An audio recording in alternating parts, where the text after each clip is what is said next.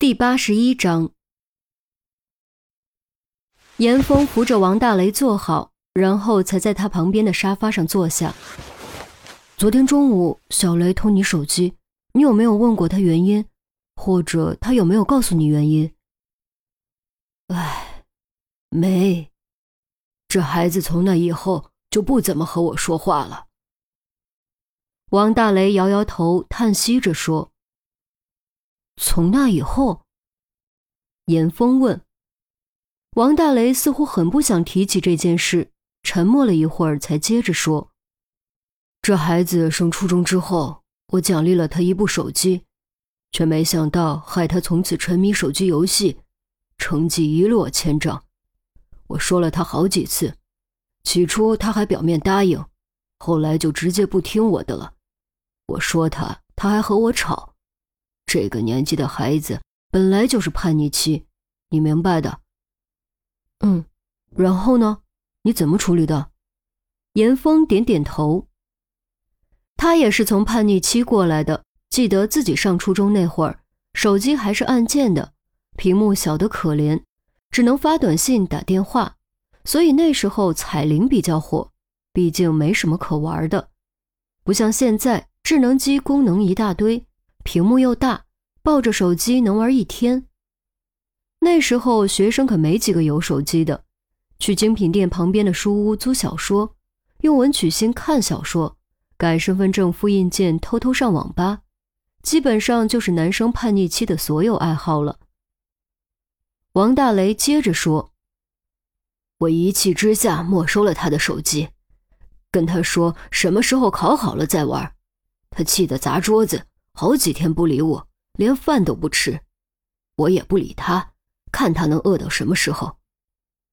大概过了两天吧，他终于坚持不住了，跟我承认了错误，还跟我保证，只要把手机给他，他一定好好学习。你信了？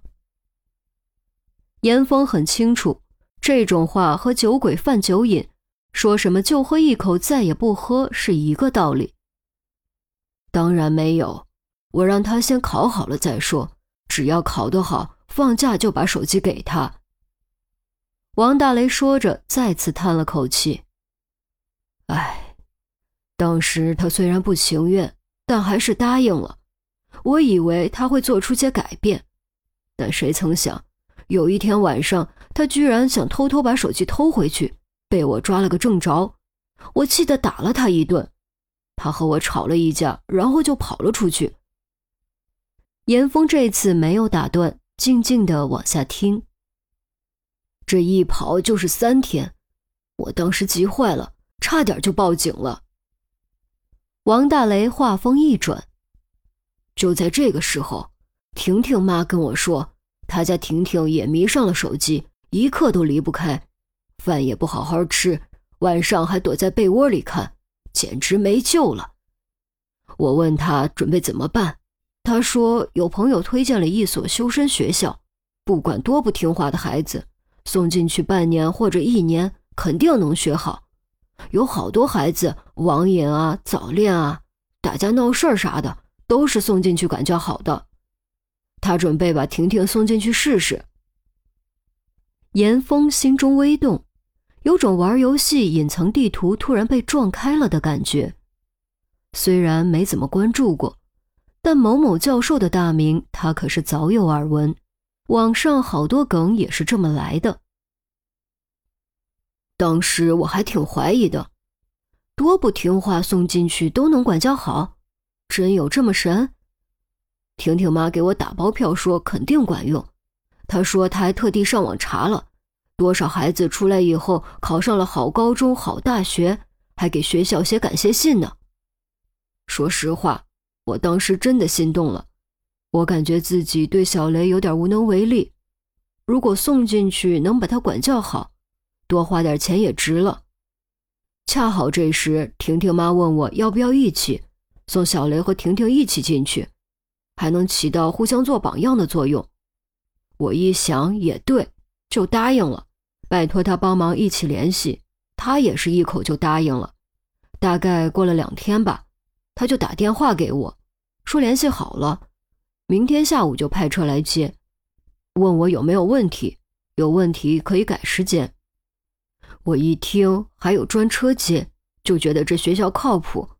他还叮嘱我，让我千万别和孩子说实话，不然铁定闹脾气。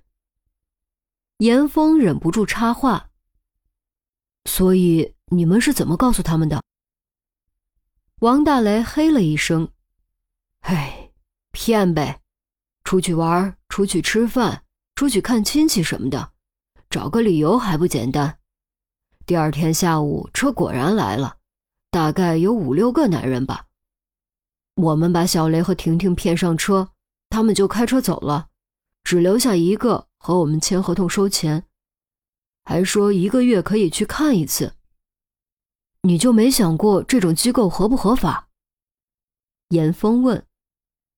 都是挂牌的学校，不合法哪来的牌子嘞？王大雷反问。严峰呼吸一滞，又问：“那你就没想过这种学校的管教方式是什么？有没有可能是暴力？”这一点其实我是想过的，但我们这一代人和你们这一代人不同，我们小时候就是棍棒打出来的，我们奉行的就是棍棒底下出孝子。就算小雷要吃点苦，只要不受伤，只要能改过自新，又有什么不能接受的呢？唉，王大雷叹道：“你，唉。”严峰真的有点恼火了，还改过自新，这词是用在犯人身上的好吗？青少年叛逆期不听话，能和犯人等同对待吗？而且，棍棒底下出孝子本身就是不健康的老观念，早些时候多少孩子是因为这个观念被打坏的，不说上一代。就他这一代，小时候身边就有被父母打断腿的，倒也不是说完全不能打孩子，年纪小的时候不听话，打打屁股就可以了，目的只是用适当的疼痛让孩子记住教训，稍微懂事就不能再打了，就得靠教育了，这时候再打，往往只会起到反效果。现在可好，自家孩子教导无方，或者舍不得打。交给外人去打，这和鸵鸟把头埋在地里有什么区别？王大雷摸了一把眼睛，眼中流露出懊悔痛苦之色。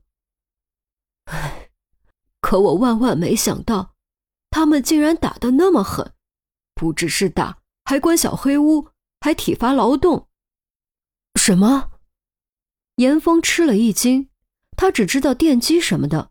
从不知道还有更狠的虐待方式。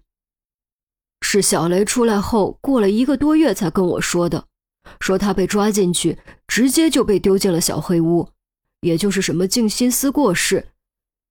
白天站在一个蹲都蹲不下去的铁笼子里，晚上才会被带出来，在旁边的草床上睡觉。早上天刚亮，又会被强行拽进铁笼，这样一熬就是七天。